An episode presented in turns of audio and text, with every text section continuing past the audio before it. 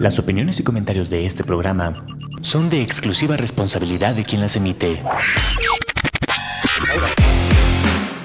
Amper,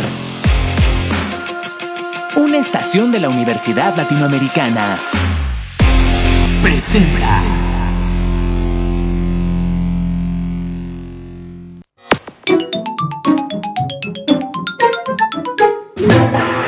Welcome back, sir.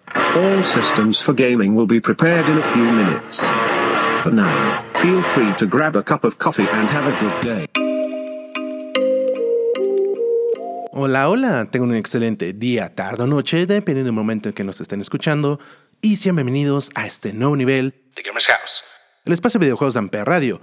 Mi nombre es Maucav y el día de hoy les voy a dar algunos cuantos recuerdos que tengo del Vietnam sobre algunos cuantos jumpscares o simplemente sustos que llegué a tener durante mi infancia. Incluso hoy en día, pero bueno, sin nada más que mencionar, esto es Gamers House. Comenzamos.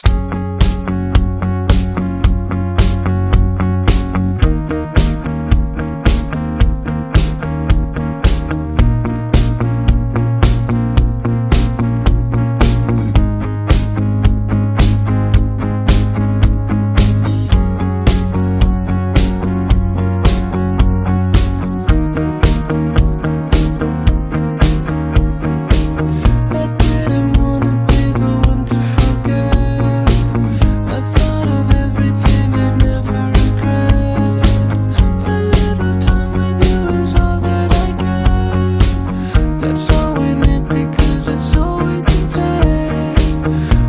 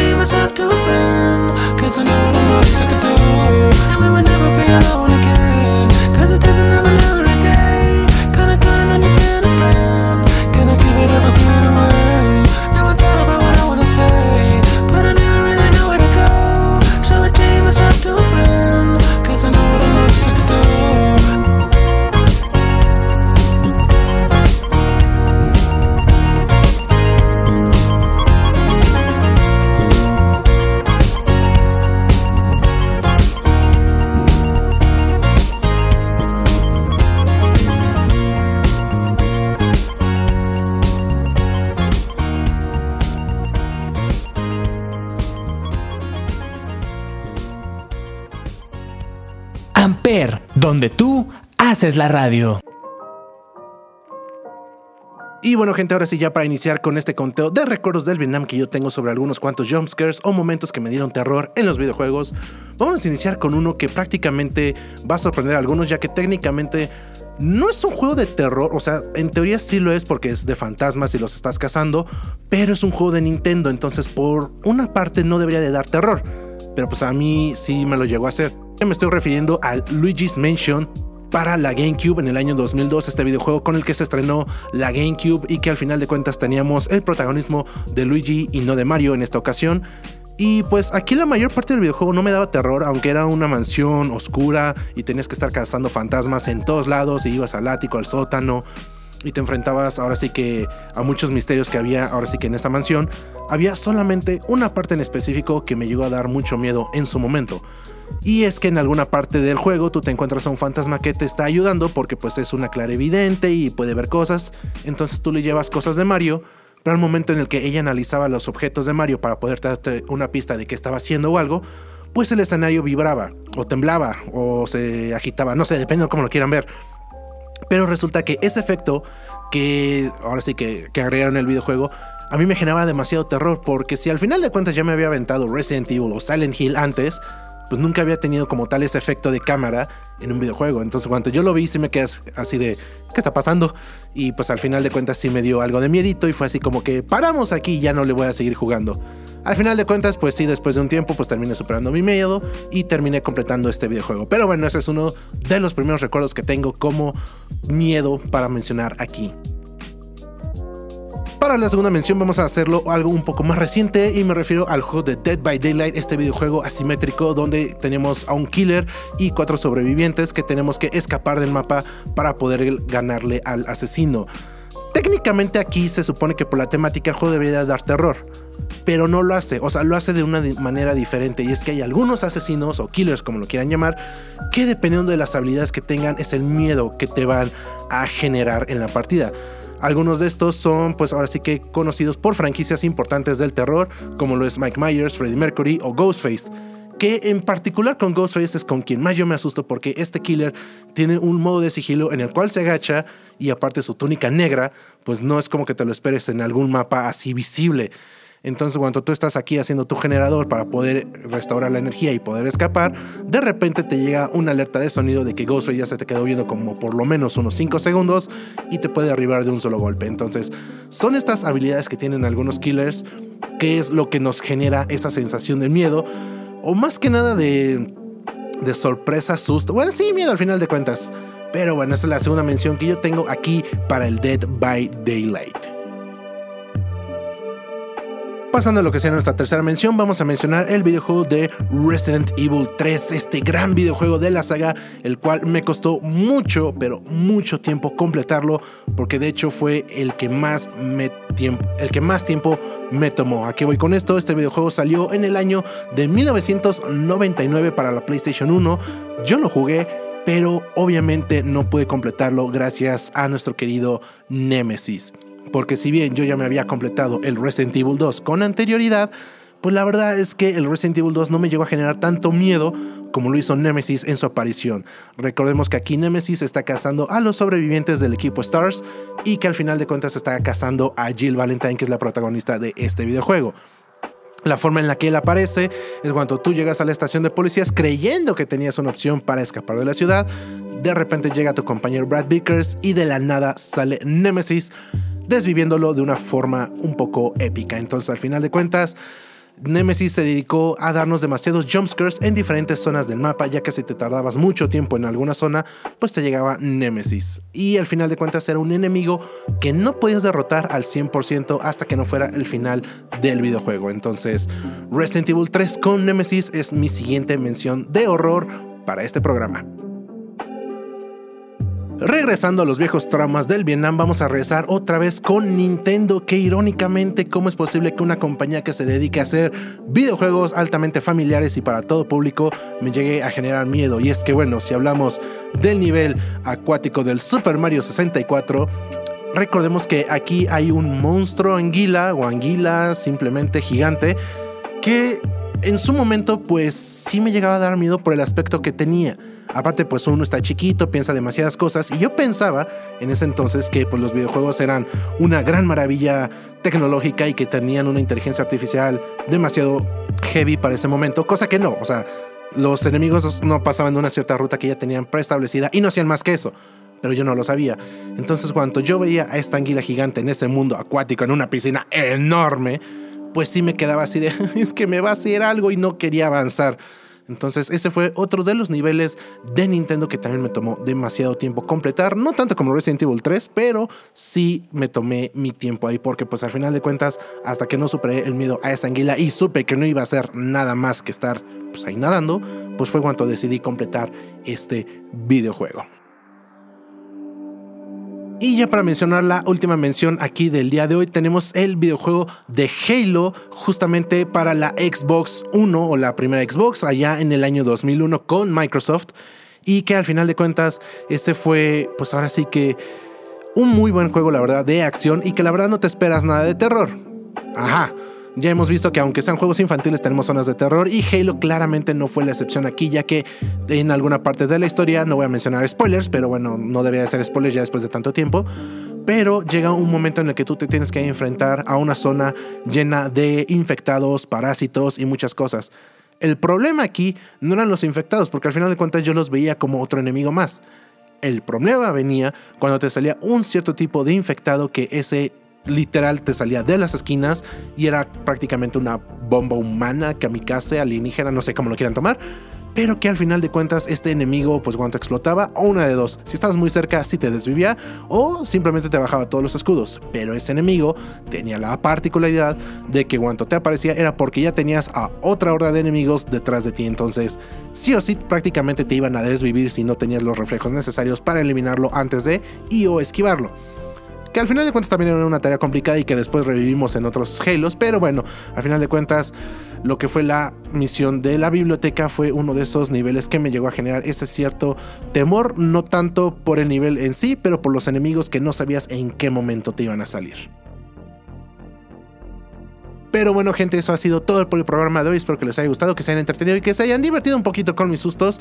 Recuerden que nosotros estamos aquí todos los martes a partir de las 10 de la mañana en Amper Radio. Yo soy Maucaf y nos estamos escuchando la siguiente semana. Hasta la próxima.